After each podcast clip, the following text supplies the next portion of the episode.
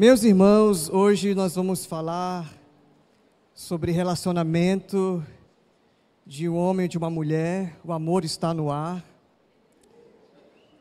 E eu quis muito que essa série fosse uma série de revisitar alguns princípios da palavra de Deus, para que de alguma maneira os nossos relacionamentos, os nossos afetos, aquilo que a gente tem vivido como cidadãos dos céus aqui na terra, né, como discípulos e discípulas de Jesus, também fosse como uma marca.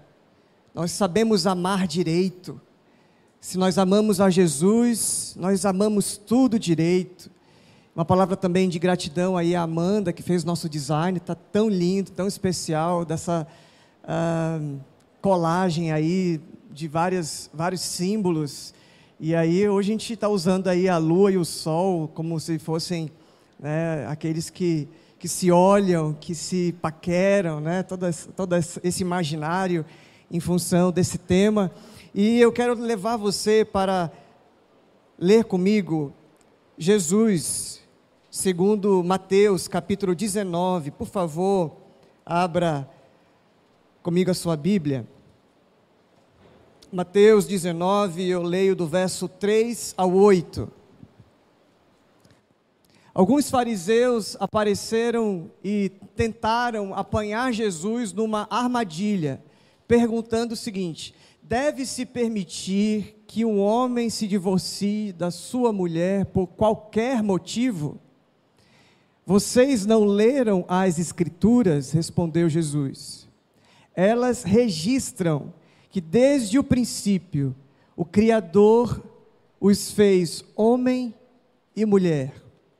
E disse: Por isso o homem deixa pai e mãe e se une à sua mulher, e os dois se tornam uma só carne, ou um só. Uma vez que já não são dois, mas um só, que ninguém separe o que Deus uniu. O verso 7 diz: Eles perguntaram, então, por que Moisés disse na lei que o homem poderia dar à esposa um certificado de divórcio e mandá-la embora? Jesus respondeu: Moisés permitiu o divórcio apenas como concessão, pois o coração de vocês é duro mas não era esse o propósito original. Até aqui, ênfase nessa palavra, propósito original. Você sabe que namoro não existe na Bíblia. A gente olha para as Escrituras e vê que o padrão de Deus, do relacionamento, é um compromisso que é estabelecido a partir de uma aliança. E no Antigo Testamento e outros textos que nós temos aí relato, ah, não era muito é, normal se ter esse, esse momento de namoro, de, de conhecer a pessoa, para então eu decidir se eu vou casar. Havia um contrato dos pais, eram os pais que decidiam, né, era uma família que casava os seus filhos. E aí, com o passar do tempo, a nossa cultura foi se uh, afastando dessa ideia do contexto familiar, da celebração de famílias em, relação, em volta de um casal, e foi dando isso como uma liberdade ou como uma decisão de cada pessoa. E de uma certa forma, isso também é bom, mas você sabe que quanto mais a gente decide só e decide com critérios muito egoístas, a gente acaba é, errando, acaba se precipitando. E no namoro existe muito isso. Eu namoro para conhecer, eu namoro para fazer test drive, eu namoro para ver se tem química. Eu namoro para ter uma antecipação do que seria um casamento um dia. E aí fica um amor casual, fica um relacionamento líquido, um relacionamento frágil, que eu me utilizo e vai se perdendo esse propósito original. O propósito original de Deus é que um homem e uma mulher, debaixo de um combinado, de uma aliança, de um compromisso, e aí tem a família, o próprio Jesus fala isso: o homem deixará pai e mãe. Só existe um jeito da gente negociar e quebrar e desvincular alguém de uma família, de um pai, de uma mãe, se for para estabelecer uma outra família. Só existe uma negociação, só uma possibilidade, quando o homem se independentiza, quando o homem encontra alguém que lhe é correspondente.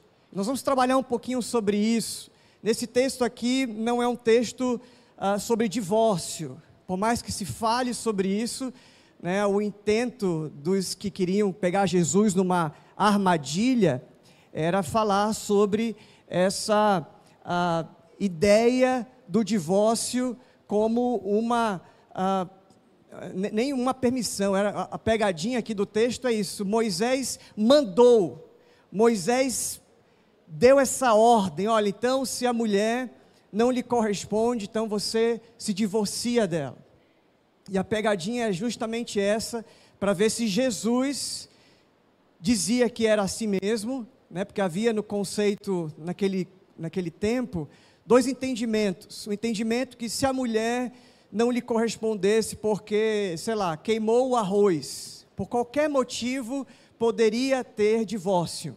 Uma escola de pensamento chamado Hillel, quando é, as pessoas puder, podiam se separar ou se divorciar por causa da falha ou de uma incompatibilidade.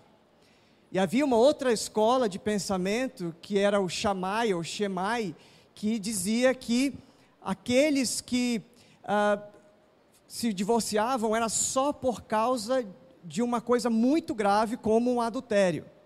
E aqui naquele momento Jesus é colocado para saber se ele era ele era partidário de onde? Se ele era mais liberal ou se ele era mais conservador. E aí Jesus então sai pela tangente, ele diz assim: Eu não vou responder o intento da armadilha de vocês, eu vou dizer o que é casamento. Eu não vou ficar me perdendo nas tensões.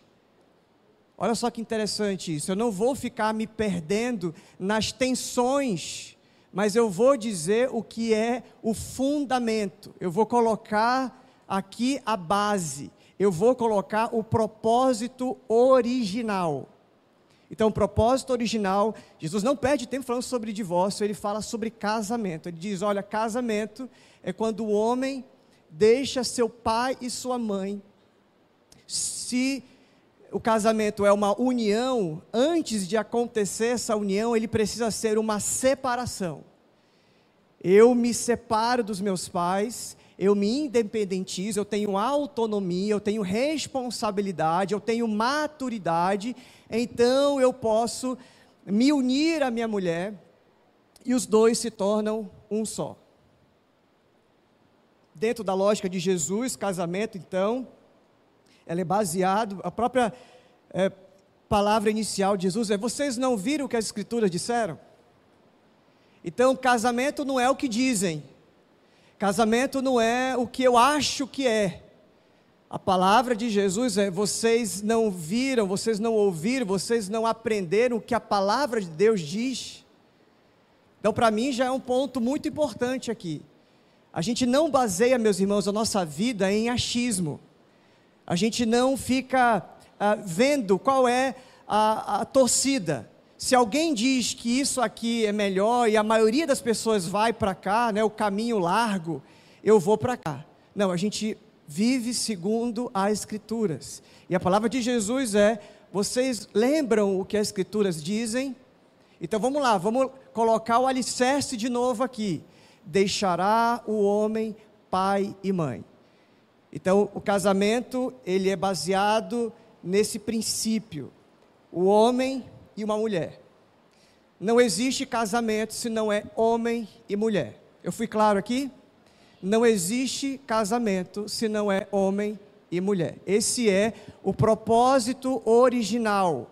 É assim que Deus pensa, é assim que Jesus, citando a Escritura, pensa sobre casamento. Depois ele vai dizer: sendo homem, sendo mulher, macho e fêmea, ele deixa pai e mãe, ele se independentiza, ele se responsabiliza, ele tem compromisso.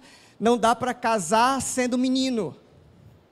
Não dá para casar sem ter feito os cortes do cordão umbilical. Não dá para casar e ainda ter a possibilidade de uma briga ou de um constrangimento ou de um problema numa crise conjugal voltar para a casa dos pais. Não você vai resolver os seus BOs, os seus lances com o seu marido entre vocês. Vocês, na hora que casam, entrega a chave lá da casa do pai e da mãe e você vai ter agora só a chave da sua casa. Esse lance de que brigou, teve problema, teve lá uma crise, eu vou dormir um mês na casa dos meus pais, não existe. Isso é coisa de menino. A mentalidade da palavra de Deus sobre casamento é só faz, só dá esse passo quem está nessa estatura, quem está nesse tamanho, quem está nessa disposição. E aí depois ele fala: vão se tornar uma só carne. Ou seja, sexo, vida conjugal, é para né, o amor do homem e da mulher, é para o casamento.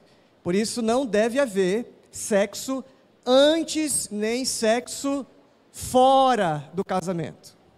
Só existe sexo com a minha esposa no casamento. Isso é outra base. Então, o namoro, voltando, né? O namoro não pode ser esse casamento só que não. Eu vou lá, me relaciono, mostro que eu sou homem, mostro que eu sou uh, responsável, que eu já estou crescidinho, e depois eu volto para casa dos meus pais. Ou então eu volto para a dependência econômica dos meus pais. Eu vou lá e tenho um relacionamento sexual com alguém, e depois eu digo: olha, eu não tenho nada com você, não existe fidelidade, não existe nada além de uma atração, e aí eu volto para casa dos meus pais como se eu tivesse objetificando o outro. E eu tenho ouvido isso diariamente. Casais que começam no processo de compromisso para o casamento, e nem sempre esse é o objetivo do namoro. O namoro é para se conhecer. Eu discordo disso. A amizade é para se conhecer. Por isso a minha máxima é: conheça muito, namore pouco e case para sempre. Conheça muito é amizade. É momento de tirar não a roupa, tirar as máscaras. Falar do que foi a vida, quais são os alvos, quais são os, os propósitos, o foco, a missão. Depois que eu tiro a alma e mostro a minha alma, mostro, revelo como é meu coração, coloco para fora tudo é tudo aqui de dentro para o outro, aí que eu então dou o passo do casamento. E o casamento então é o momento que eu me responsabilizo pelo outro.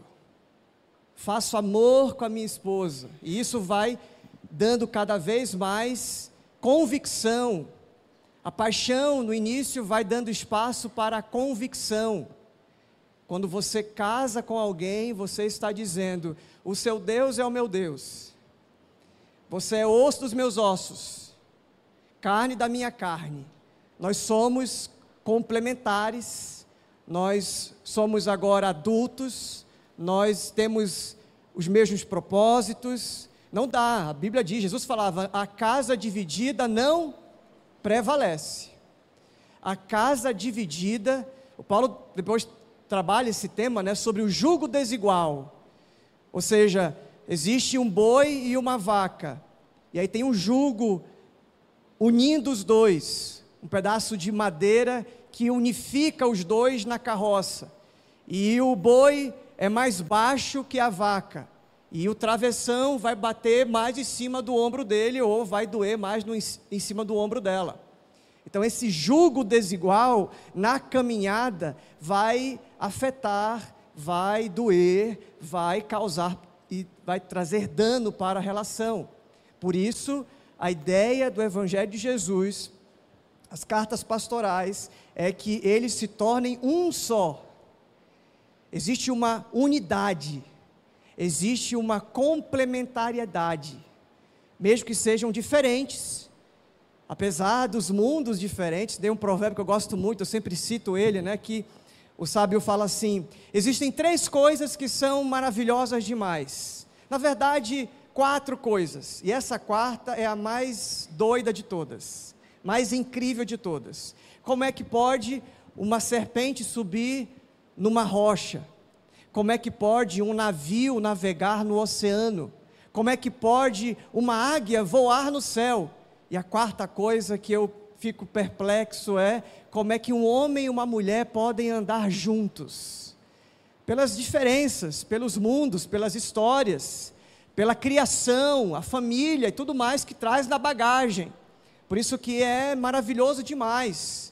Por isso que a Bíblia diz que quem acha uma esposa acha um tesouro. É uma caça ao tesouro mesmo. Quando você encontra alguém que lhe é correspondente, e sendo correspondente, você dá passos na direção de um casamento. Então, o namoro não é lugar, não é momento para ter permissões, para ter uma experiência daquilo que é prerrogativa e aquilo que é momento e, e oportunidade e, e adequado ao casamento. No namoro, a gente é, precisa conhecer a história, conhecer o propósito. Eu vou trabalhar um pouquinho sobre algumas dicas, alguns conselhos sobre namoro. Falando agora, eu lembro de uma piada, piada não, que passou no conta piada, ilustração. Que o menino chegou para o avô e falou assim: Vô, vou casar.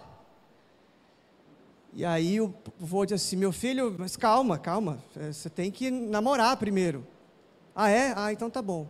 Então vou, vou namorar. Ah, muito bem. Abra o olho, meu filho, abra o olho.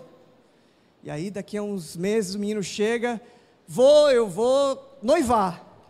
Se isso, meu filho, muito bem, abra o olho, abra bem o olho. Chega mais um tempo, ele chega, vou agora sim, agora eu vou casar. Meu filho, fecha o olho. Fecha o olho, porque agora você decidiu Agora, o que você não viu, não, não vê mais. Não pense em voltar atrás, porque agora que. Porque tem aquela história, né? Dos dois que estão namorando, assim, ah, quando casar, o, o, homem fala sobre a mulher, quando casar, ela não vai mudar, ela vai ser sempre assim, fofinha, amadinha, queridinha, cheirosinha. E a mulher fala assim: ele é tão garotão, tão inexperiente, ele vai mudar quando casar. Sabe o que acontece, né? O que era para mudar não muda e a que não ia mudar, muda. E é isso que acontece, por causa das influências, por causa de que nós estamos também, do, também em evolução, em crescimento, em dilatação. Então, quem acha uma mulher, acha um tesouro. Quem acha um marido também, né? Vamos falar dos dois lados, acha um tesouro. Jesus dizia assim, Jesus falando de um outro contexto, dizia: "Vocês olham para os céus e sabem que vai chover. Porque vê o céu cinza, vê as nuvens densas, mas vocês não sabem discernir o fim dos tempos." Óbvio que era sobre a ideia escatológica da volta do fim dos tempos, mas é um princípio interessante, é uma ideia que faz a gente pensar sobre namoro também. No namoro, a gente tem a possibilidade de entender, tirar a prova dos nove daquilo que pode lá na frente trazer problemas. No namoro, a gente pode ouvir mais, ver as entrelinhas, conhecer os intentos e fazer realmente um momento de oração para ter discernimento. Você está aqui comigo? Então, namoro não é momento para se fazer amor, porque isso é para o casamento. Quando um homem e uma mulher fazem amor, a Bíblia chama isso de casamento. O casamento não é a cerimônia, quando o pastor diz, eu declaro marido e mulher pode beijar a noiva. Casamento não é isso. Casamento é quando você faz amor com uma mulher ou a mulher faz amor com seu marido. Isso é casamento. Já está ligando. Você já está dizendo, da expectativa, dando informações que você vai cuidar, que você vai se responsabilizar, que você agora vai ter o, o, um caminho de afeto, de amor, de fidelidade, de compromisso. Você está abrindo a possibilidade para terem filhos. Na hora que um casal faz amor, está se abrindo precedentes, abrindo uma, uma possibilidade de engravidar, de ter então uma família. Só que eu quero ter isso, mas eu não quero caminhar, eu não quero dar segurança psicológica, eu não quero dar indícios de compromisso, eu não quero ser fiel. Eu quero aquilo lá no final, mas eu não quero, como a gente costuma dizer, né, pagar o preço. O que é pagar o preço? É dar para aquela pessoa todas as confirmações, dar para aquela pessoa a segurança de que você será fiel, de que você irá estar do lado como companheiro, como companheira, como parceiro de vida. E até que a morte nos separe, é isso que a gente promete uns, uns para os outros. Eu quero ler com vocês um texto. Na verdade, eu não vou ler o texto, eu quero só que você vá comigo lá em Juízes capítulo 14, 15 e 16. É muito interessante a história de Sansão. Sansão era juiz, a gente não vai ler não, é, eu só quero que você localize aí. Ah, Sansão era um homem separado para servir como juiz, como aquele que iria decidir, teria sabedoria para liderar o povo. Só que o Sansão é todo atrapalhado. Pense num cara que tinha uma pulsão sexual e uma raiva muito grande. O Sansão é chamado de herói da fé, mas ele teve um momento da, da vida dele de muita, muita cabeçada. O Sansão não, não prestou em um tempo da vida dele.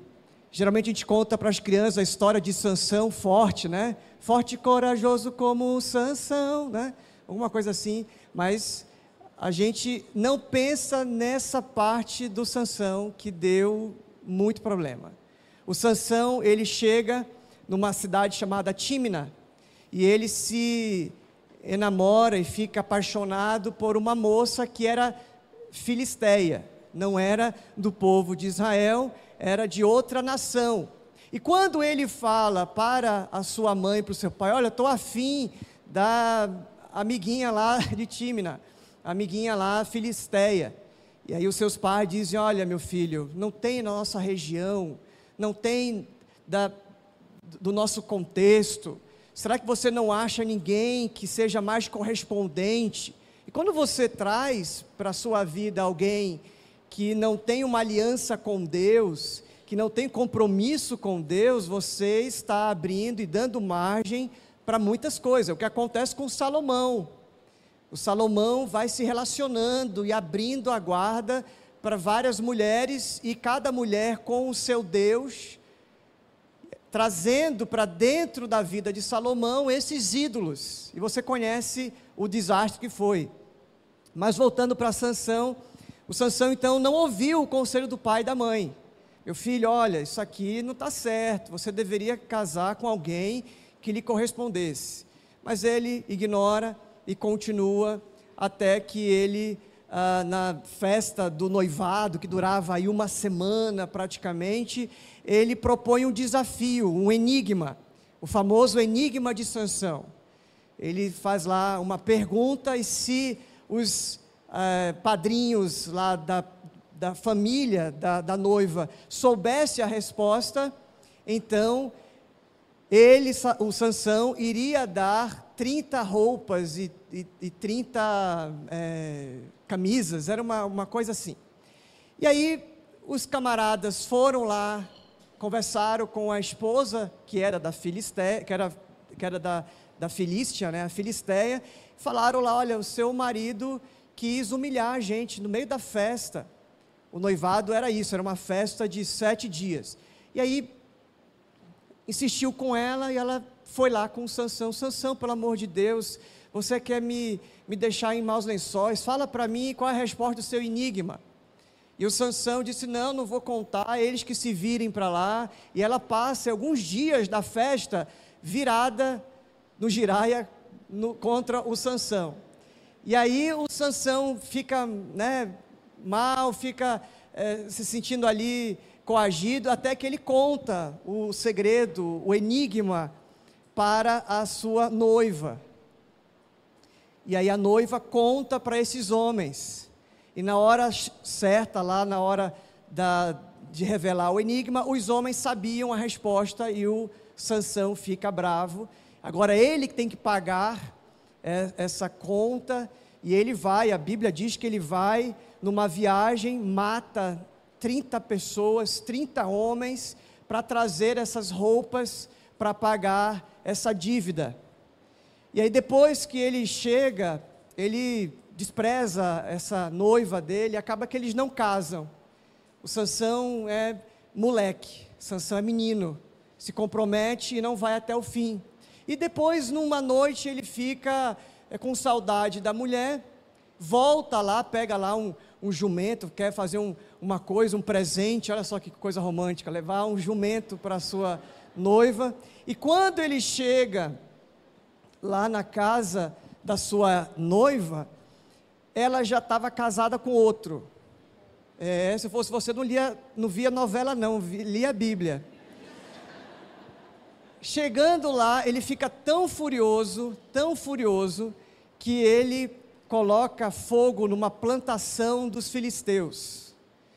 A história lá que ele pega 300 raposinhas, coloca fogo no, no, na cauda, no rabo delas e sai tocando fogo em tudo. E aí, quando os filisteus ficam sabendo que o Sansão tinha feito isso, eles vão lá na casa da noiva, matam a noiva e o pai da noiva. Uma tragédia. Parece Maria do Bairro. Quando acontece isso, o Sansão fica decepcionado com o amor, ele tem lá um momento, estou contando 14, 15, 16 para você. E aí, quando passa um tempo, ele está na seca, ele vai para uma cidade e se deita com uma prostituta. A Bíblia diz, capítulo 15, que ele estava ali, né, precisando se realizar, coitado, está no, no momento de vulnerabilidade e ele se envolve com uma prostituta. Tempos mais tarde, ele conhece a Dalila. Parece com alguém que você conhece, uma pessoa que se relaciona, que corta, que começa, que termina, que vai para a cama, que manda embora, que se apaixona loucamente, depois assim, não, quer saber, mudei de opinião. Não quero essa, eu quero aquela. Parece com alguém que você conhece? A nossa geração é uma geração assim, uma geração desafetada. Não tem compromisso, não tem responsabilidade. Tem a pulsão sexual e quer viver naquele momento. Não sabe esperar, não sabe construir nada. Quer por causa da vontade e por causa da, da libido, da pulsão sexual, se entrega e vai só. A Bíblia diz que um abismo chama outro abismo. E vai de decadência a decadência.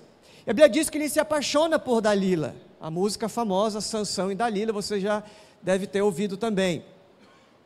E a Dalila faz o coração do Sansão pirar, e aí os filisteus de novo querem pegar o Sansão, e a Dalila é seduzida por eles e começa a seduzir o Sansão. Olha, me conta o teu segredo. Por que você tem essa força toda?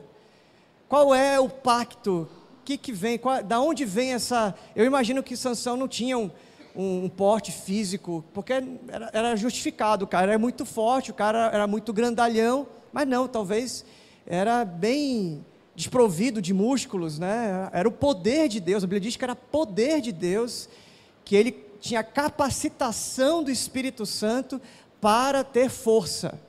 Em vez de fazer a coisa para o bem, em vez de usar a força para o bem, ele fazia a força para seduzir, para uh, resolver as suas raivas. Um homem muito agressivo. Parênteses que eu abro aqui.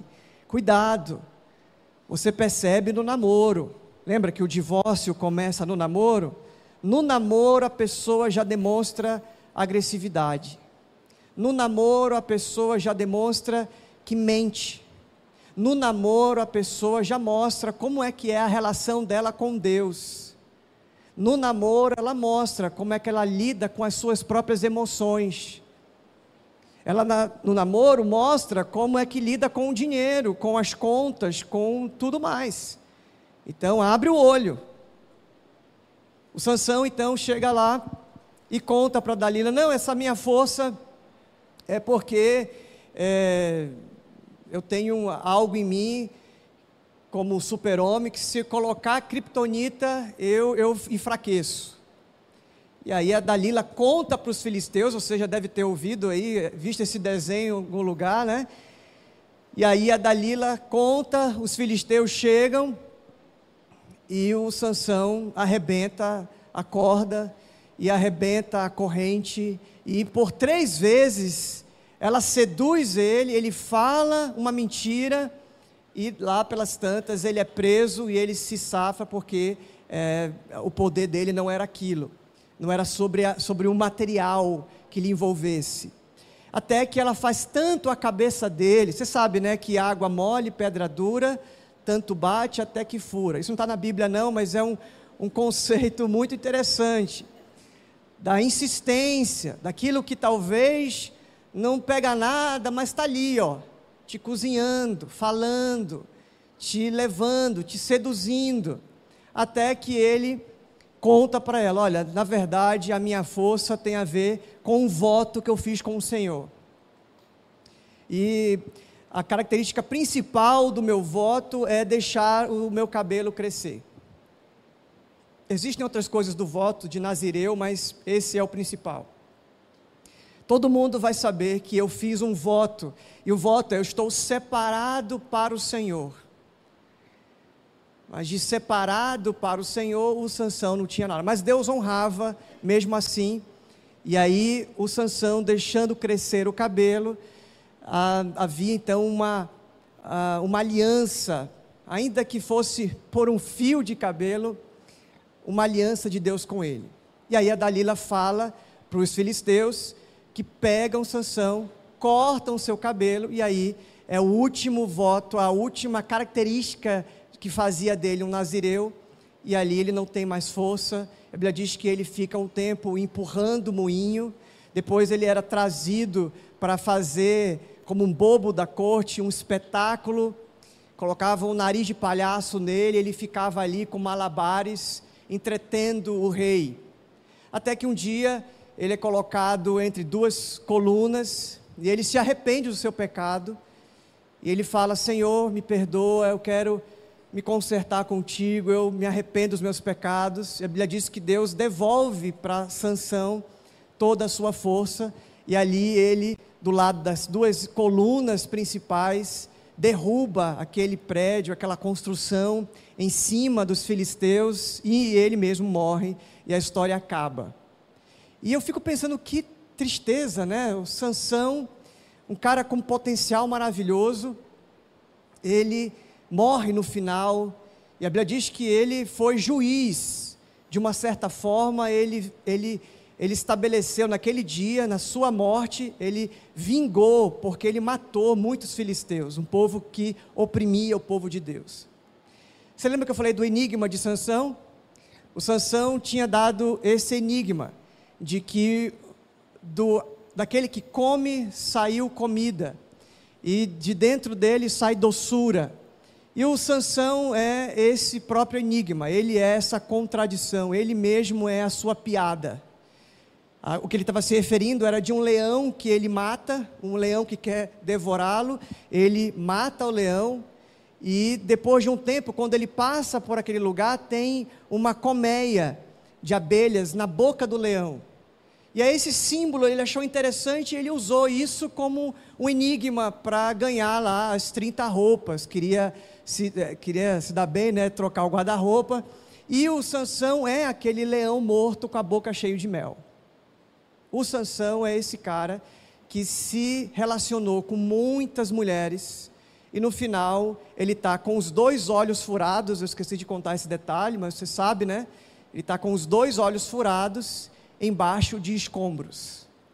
A vida toda destruída. E por isso, meus irmãos, hoje eu decidi fazer com você essa conversa, uma conversa sobre namoro, porque eu quero ajudar e é, é uma conversa que tem que ser continuada, não tenho como dar conta de tudo hoje, mas continuada na sua casa, você que é pai, você que é já adulto também, que está nessa fase ainda de encantamento, de sedução, de namoro, possibilidades ainda para um casamento, preste muita atenção nisso. Vou propor para vocês algumas perguntas, assim como o Sansão fez uma pergunta, um enigma, para aqueles seus convidados, eu quero fazer algumas perguntas. A primeira pergunta que eu quero fazer para você é: a pessoa que você está se relacionando, ele é um bom partido? E o que eu quero chamar de bom partido? Essa pessoa que você está namorando, como é que é ela espiritualmente? Como é que é ela diante de Deus? Com Deus, com as coisas espirituais, com a palavra de Deus? Isso para mim é o primeiro critério. Como é que essa pessoa espiritualmente? Como é que essa pessoa com Deus? Se você fizer esse critério, algumas coisas já vão ficar mais claras para você sobre a continuidade desse namoro. Essa pessoa, ela é cheia do Espírito Santo, ela é cheia de sabedoria, essa pessoa tem bom testemunho, a pergunta que você tem que fazer é sobre que tipo de pessoa é essa em relação também às suas emoções. Se é uma pessoa carente, uma pessoa frágil, uma pessoa que sempre está numa DR, numa discussão, uma pessoa fragilizada emocionalmente. Então, abra o olho, presta atenção. Porque se você está se relacionando com alguém que não está preparado, porque no casamento vai ter situações delicadas, desafiadoras.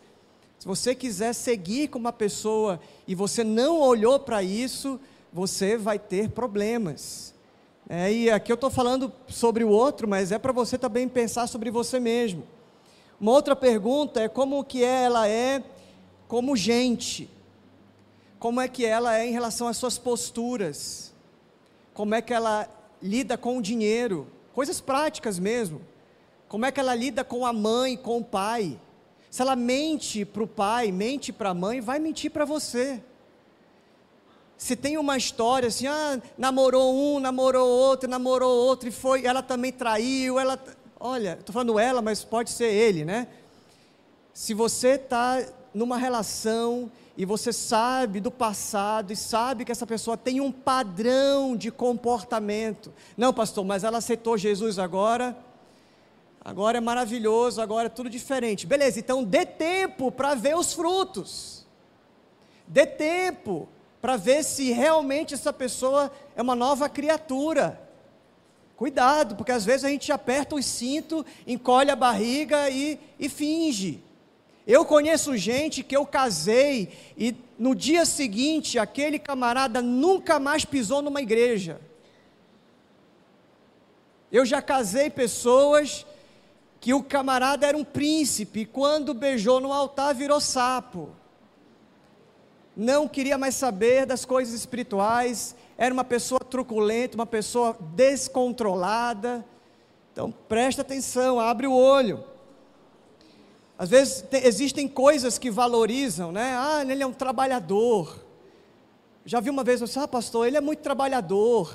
O problema dele é que ele me bate. Você Você vai ficar com alguém. Né, que, que, não, não, cuidado. Jesus dizia assim: Olha, vocês hipócritas, vocês coam o mosquito e engolem o camelo.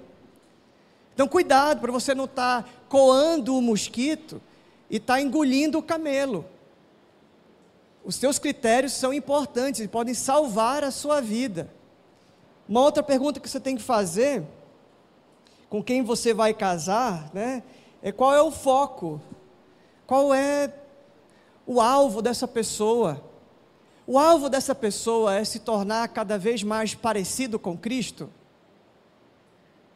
Você percebe que no dia a dia essa pessoa dá indícios que ela quer um foco.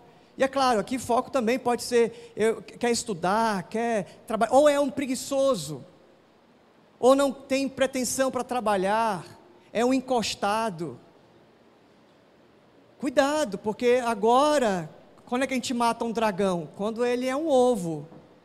Depois que o dragão está cuspindo fogo na tua, na tua cara, você agora não tem mais controle.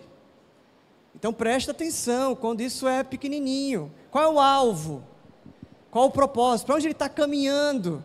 Você quer que os seus filhos se pareçam com essa pessoa?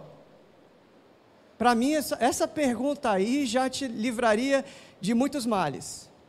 Você quer que o seu filho, os seus filhos, se pareçam com essa pessoa? Se não, então não continua, meu irmão.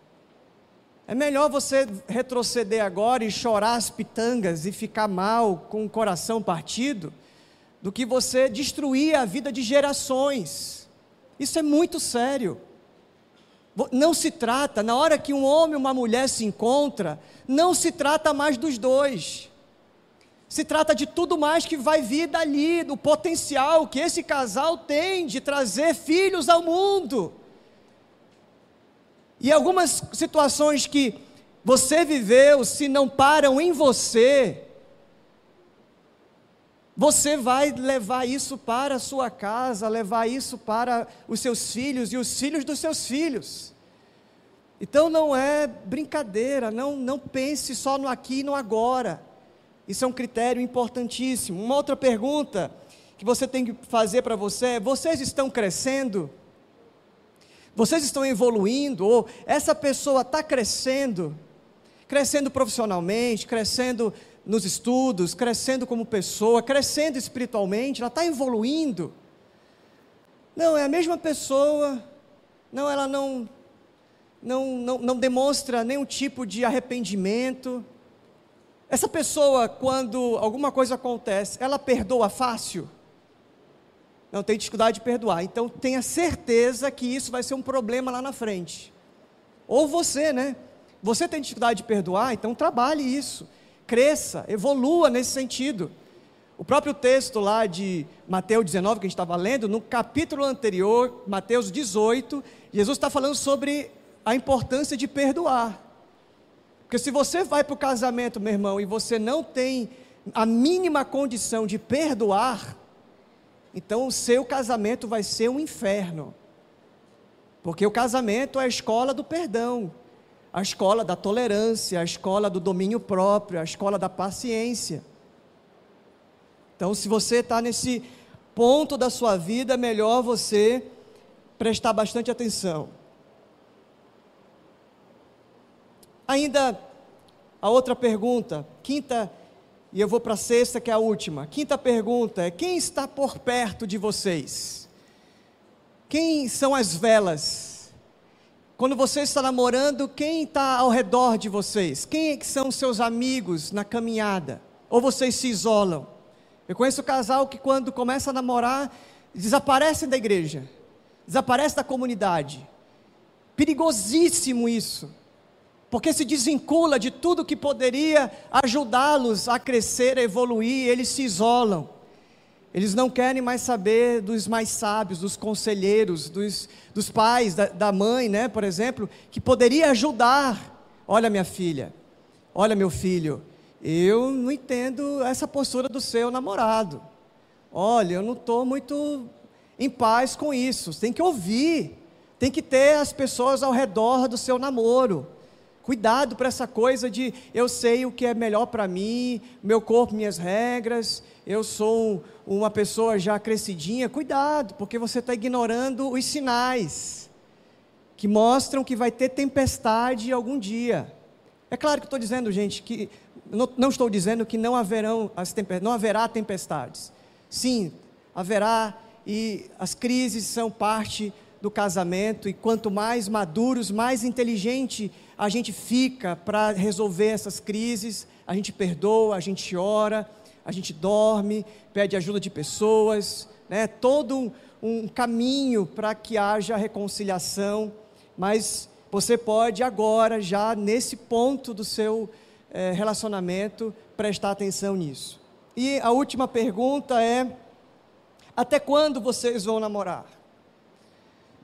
Até quando? Vocês vão namorar nove anos, dez anos. Cuidado, porque o relacionamento ele vai a cada ano ou a cada momento pedindo mais intimidade, pedindo mais passos de profundidade física, intimidade física. E aí é beijinho, é selinho, e depois já evolui para o beijo de língua. E o beijo de língua pode ser uma preliminar para o sexo. Então vai se, vai se crescendo, evoluindo, e aí dentro de um ano, e eu tenho ouvido isso né, costumeiramente, casais, até mesmo os que levam a palavra de Deus, ou deveriam levar a sério, mas que consideram, dizem que são cristãos, com três meses já estão na cama. Não fizeram nem um ano, já estão fazendo sexo. E aí já embaralhou tudo. E agora você não tem mais o distanciamento para analisar, agora você já está envolvido emocionalmente e você já está todo confuso, todo entrelaçado. Agora você não tem mais discernimento. Então, cuidado, não passe os, né, a carroça na frente dos bois. Cuidado, não se precipite em relação a esses passos importantes. Como eu disse, Conheça muito, namore pouco e case para sempre. Você precisa de discernimento, então peça ao Senhor para isso. Eu quero finalizar lendo com vocês 1 Coríntios, capítulo 6. E agora vai aquela parte que você se ajeita na cadeira. Capítulo 6 de 1 Coríntios. E eu vou ler do verso 9 em diante. Me dá mais 10 minutinhos? Ai, Jesus, eu já passei, estou 7h38. Me dá 5 minutinhos, tá, Zé? 5 minutinhos. Vocês, é, leio 6, 9. Vocês não sabem que os injustos, aqueles que praticam injustiças, coisas que não têm a ver com o reino de Deus, não herdarão o reino de Deus, essas, que, essas pessoas que não nasceram de novo. Não se enganem, aqueles que se envolvem com imoralidade sexual, adoram ídolos, cometem adultério, se entregam a práticas homossexuais, são ladrões, avarentos, bêbados, insultam as pessoas ou exploram os outros, não herdarão o reino de Deus. Não nasceu de novo. Quem continua a praticar essas coisas, não nasceu de novo. Pode sentir atração, pode sentir a tentação, mas decide não praticar mais essas coisas. Alguns de vocês, verso 11, eram assim mas foram purificados e santificados, declarados justos diante de Deus no nome do Senhor Jesus Cristo e pelo Espírito do nosso Deus. Tudo me é permitido, mas nem tudo convém. Tudo me é permitido, mas não devo me tornar escravo de nada. Os alimentos foram feitos para o estômago e o estômago para os alimentos. É verdade mas um dia Deus acabará com os dois. Vocês, contudo, não podem dizer que o nosso corpo foi feito para a imoralidade sexual. Ele foi feito para o Senhor. E o relacionamento que o Senhor tem conosco inclui nosso corpo. Olha isso aqui, gente. O relacionamento que o Senhor tem conosco inclui nosso corpo. Portanto, Deus nos ressuscitará dos mortos para seu, com o seu poder ou por seu poder, assim como ressuscitou o Senhor. Vocês não sabem que seu corpo é, na realidade, membro de Cristo? Acaso o homem deve tornar ou tomar seu corpo, que faz parte de Cristo, e uni-lo a uma prostituta? De maneira nenhuma. E vocês não sabem que se um homem se une a uma prostituta, ele se torna um corpo com ela. Você, você está se tornando um corpo, ou seja, está casando com ela. Pois as escrituras dizem, lembra disso que eu falei? Não é o que você pensa, não é o que a cultura diz, é o que as escrituras dizem. As escrituras dizem: os dois se tornam um só citação lá de Gênesis, citação lá de Jesus em Mateus 19. Mas a pessoa que se une ao Senhor tem com Ele uma união de espírito. Fujam da imoralidade sexual. Vou dizer de novo: fujam da imoralidade sexual. Nenhum outro pecado afeta tanto o corpo como esse, pois a imoralidade sexual é um pecado contra o próprio corpo. Vocês não sabem que o corpo é o templo do Espírito que habita em vocês e lhes foi dado por Deus? Vocês não pertencem a si mesmos. Vocês não pertencem a si mesmos, pois foram comprados por alto preço. Portanto, honrem a Deus com o seu corpo. Vocês não podem usar o seu corpo para se unir à imoralidade, à prostituição e tudo mais. A Bíblia diz que existem coisas que são até o citar é vergonhoso. Então, meu irmão, minha irmã, existe um padrão de Deus, existe um, um propósito original de Deus para a sua vida. E por mais que você não sinta, não concorde, não entenda, você precisa hoje, de uma vez por todas, dá todo o crédito da sabedoria e do conhecimento e da vida como deve ser para Deus. Sobre Deus, creia e confie sempre. Sobre você, duvide e desconfie sempre. Você não é o padrão, você não é a referência. Os seus amores, os seus afetos, a sua tara, as suas vontades, seu desejo, não pode ser a sua referência. Porque você que foi comprado por alto preço, ele dando o corpo dele por você, para a sua salvação, a sua santificação, e a, o resultado é que o seu corpo não é mais seu. Decida isso a partir de agora. O meu corpo é para glorificar a Deus. Paulo diz: quer comais, quer bebais, quer façais qualquer outra coisa. Fazer qualquer outra coisa inclui a sua vida sexual, inclui os seus relacionamentos, inclui a sua vida amorosa.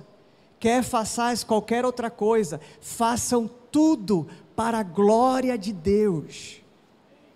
Então a minha oração hoje é para que você decida, no seu relacionamento, honrar a Deus. Coloque esses padrões, da palavra de Deus, não é o que as pessoas pensam, não é o que a televisão, saiba que a televisão, ela está te doutrinando. As redes sociais, o mundo, as ideologias estão te doutrinando. E se você tem o que você tem como verdade, que você acredita, saiba que isso não tem origem em você, isso é o velho golpe de Satanás, dando para você independência, autonomia.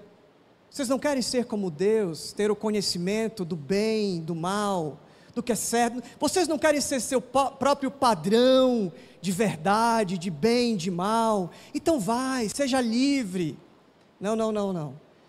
Se você é de Jesus, se você segue o bom mestre, o bom pastor, se ele é o seu Senhor e Salvador, você obedece à voz dele. E numa noite como essa, é muito possível que você esteja aqui ouvindo tudo isso. Você que é de casa, talvez é, já ouviu a gente falando sobre isso nos bastidores, em grupos menores, e, e sabe que isso é um discipulado, é um processo. Às vezes a gente, ao ouvir isso pela primeira vez, não compreende. Mas eu quero que, que você faça aí no seu lugar uma oração, diz, Senhor, me ajuda a entender essas verdades. Senhor, me ajuda a assimilar e a praticar isso. Tiago 1,22 diz que a gente não pode ser só apenas ouvintes, mas praticantes. Tudo isso que Deus disse que é bom é para te proteger. Tudo isso que você está fazendo com a sua vida pode parecer bom, não é isso que diz a palavra de Deus? Existem caminhos que para o homem parecem bons, mas que levam à destruição. Então, aquilo que você está fazendo com a, com a sua vida pode muito bem estar tá te levando para o abismo, está muito bem te, te dando um senso de poder, de autonomia, de liberdade. Não, vem à vontade e eu faço o que eu quero, eu sou livre. Não, muito pelo contrário, você é escravo da sua carne. Você é escravo de um monte de coisa que está te ensinando e você nem sabe de onde vem isso. Fique com a palavra de Deus. Fique com o que Jesus disse que é bom para você. Dê para Ele todo o crédito. Senhor, o Senhor sabe o que é bom para mim. Por mais que a minha alma gema, trema, querendo outras coisas, eu vou fazer a vontade do Senhor. Por mais que isso custe, e o Senhor mesmo vai te capacitar, você não está só nisso. Existem outras pessoas que estão ao seu redor te dando bons conselhos, né? O Ismael pregou de forma tão incrível semana passada sobre a amizade. Existem amigos que te levam para o caminho de Deus, existem amigos da onça que te levam para o caminho do mal. O caminho de Jesus é um caminho estreito. A gente não pode negociar com isso. É um caminho estreito não é um caminho largo. Jesus fala: o caminho largo leva para a perdição. O caminho de Jesus é um caminho estreito. Você vai passar por ele e você vai se arranhar todo e vai ficar as coisas que te pertencem ali no meio do caminho, porque você vai passar pelo caminho estreito. Vai ficar só você no final, se sobrar você. Então, que você, ouvindo tudo isso, fazendo essas perguntas, você não repita o erro de Sansão. Um leão forte, cheio de mel na boca, porém morto. Esse é o final da história que você quer ter? No final, com os dois olhos furados, com a vida toda arrebentada, cheio de problemas de relacionamento, se vinculou com uma, com outra e com outra, e foi, e foi aquela bagunça. E no final ele está com os dois olhos furados debaixo de escombros.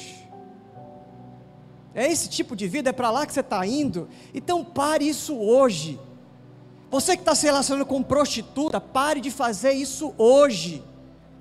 Você que está traindo a sua esposa, pare de fazer isso hoje. Ou traindo o seu marido, pare de fazer isso hoje. Você ouviu? Se vocês ouvirem a sua voz, não endureça o seu coração. Para de chamar para você, para sua casa e para o teu futuro destruição. Você não sabe o que é destruição.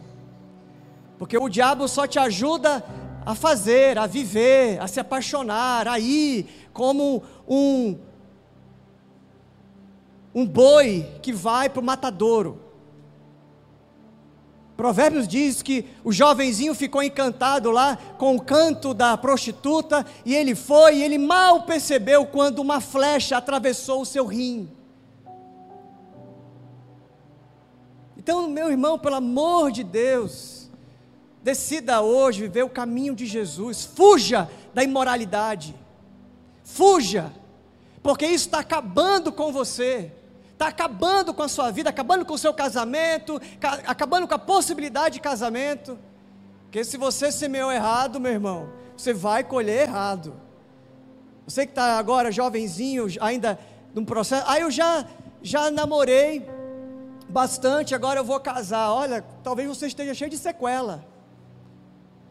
Presta atenção no que está acontecendo. Até homens casados querem namorar também.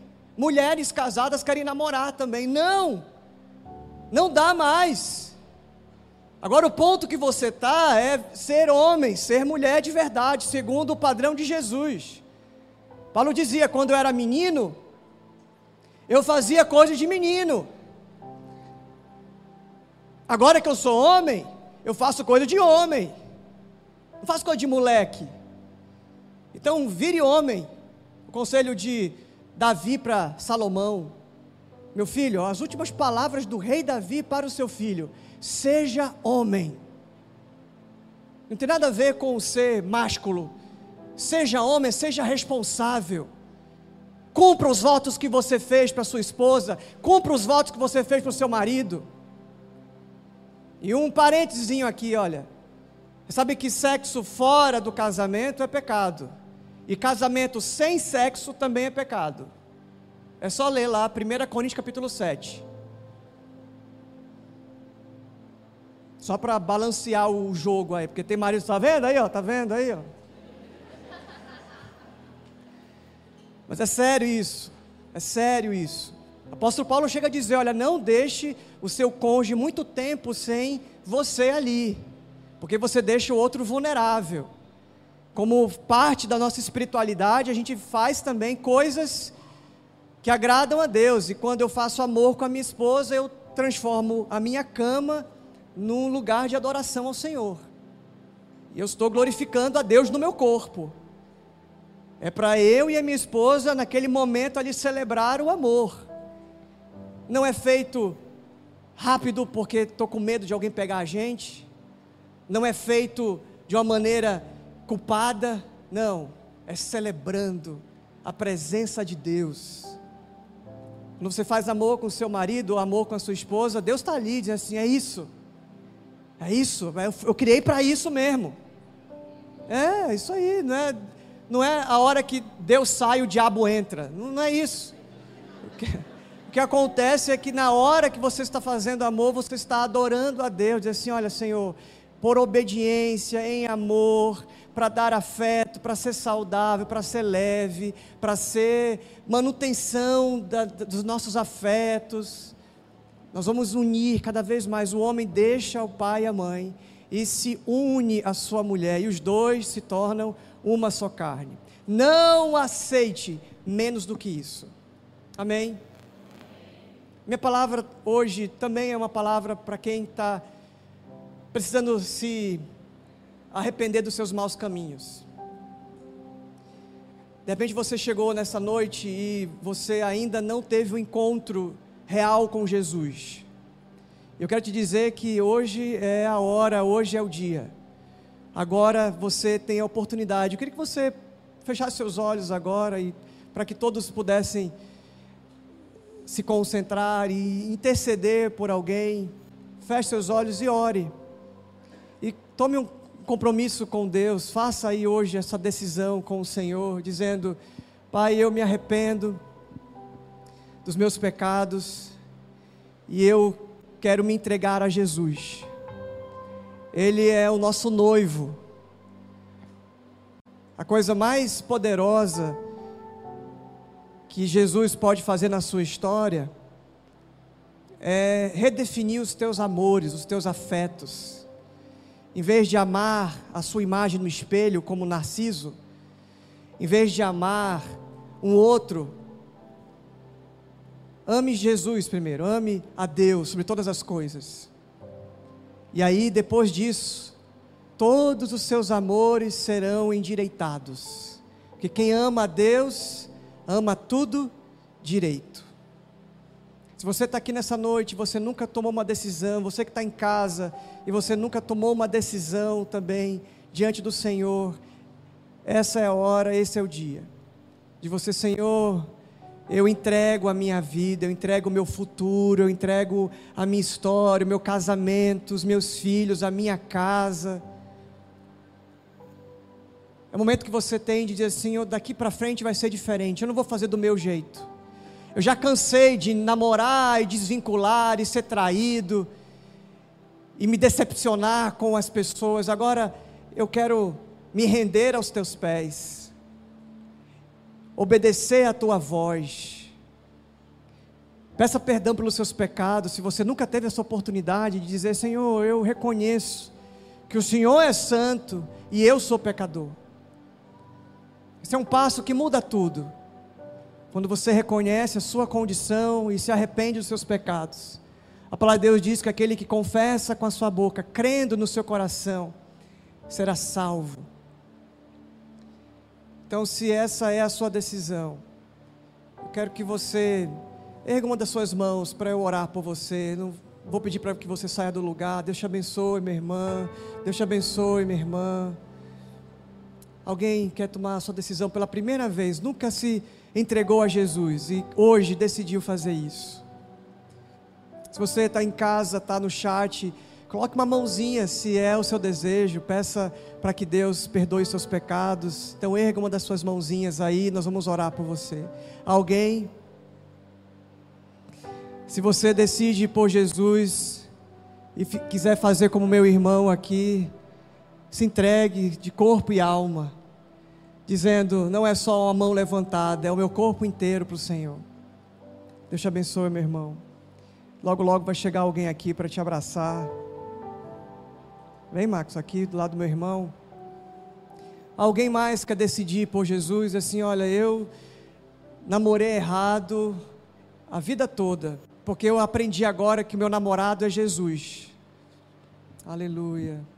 Deus te abençoe, minha irmã. Deus te abençoe. Vem aqui, Clícia, do ladinho da minha irmã. Se Jesus for o seu noivo, se Jesus for o seu marido, acabou. Você não vai ter mais carência, Ele vai te dar sabedoria, e Ele vai te preparar para viver o melhor dia da sua vida. Se ainda é plano do Senhor que você case, tenha filhos, ou que case, ou então que você vai ser celibatário, porque isso é uma bênção também. É um desafio, mas é uma bênção que Deus dá para alguns. Se você está aqui nessa noite e quer pedir para que Deus lhe dê o dom de ser celibatário, de guardar a sua sexualidade para o Senhor, faça isso agora. Diga, Senhor, o que eu fiz com a minha sexualidade até agora não foi bom, eu me perdi, eu machuquei pessoas, eu estou todo quebrado. E aí o Senhor tem o poder de transformar a tua história. O Senhor tem o poder de redimir e fazer nova todas as coisas. Vamos juntos orar. Se você puder ficar em pé, vamos orar pedindo ao Senhor a sua bênção. Se você tiver alguém do seu lado e que você tem intimidade, ore com essa pessoa, abrace agora para a gente orar juntos. Ou coloca a mão no ombro, ou dá as mãos. Nós vamos, como igreja, orar pedindo que o Senhor construa em nós o seu caráter, que a gente construa a nossa vida nele. Se você decidir hoje por Jesus, diga no seu coração: Eu creio, eu entrego muda a minha história, perdoa os meus pecados. Eu confio todos os meus dias ao Senhor, para que o Senhor transforme, para que o Senhor faça nova todas as coisas. Existe muita dor, existe muito pecado, existe muitas situações de trauma que você passou. Meu irmão, Deus tem o poder de transformar todas as histórias. Ele tem o poder de redimir o seu passado e fazer você canal de bênção, instrumento dele para outras pessoas. Vamos orar. Senhor, nós damos graça pela tua palavra e que teu espírito vá costurando, construindo isso dentro do nosso coração, da maneira delicada, da maneira poderosa que só ele tem. Que a nossa vontade se renda à tua vontade Que o nosso espírito se constranja a ouvir a tua voz. Que o Senhor nos ajude, Pai, a fugir da imoralidade. Que aquele que decidiu hoje acabar com essa história, acabar com essa prática, acabar com essas relações que são danosas, que são destrutivas, que o Senhor firme os seus passos. Que o Senhor coloque um anjo lembrando, que o teu espírito pegue pela mão e conduza em triunfo. E que teus filhos e tuas filhas sejam cada vez mais vitoriosos nas suas relações, que seja de amizade, de namoro, de casamento, que o Senhor transforme, Senhor, a história ruim, a história traumática, em um testemunho, e que a gente nunca volte para aquele vômito, que a gente nunca volte para aquela prática, que o Teu Espírito nos dê essa firmeza de continuarmos nos teus caminhos todos os dias da nossa vida, e decidindo um relacionamento crescente com Jesus, casando com Jesus e fazendo dele o nosso noivo. Porque nenhuma outra pessoa é fonte de amor, só o Senhor é fonte, e queremos nos saciar em Ti, queremos construir a nossa vida em Ti. Recebe a nossa oração, pois fazemos em nome de Jesus. Amém.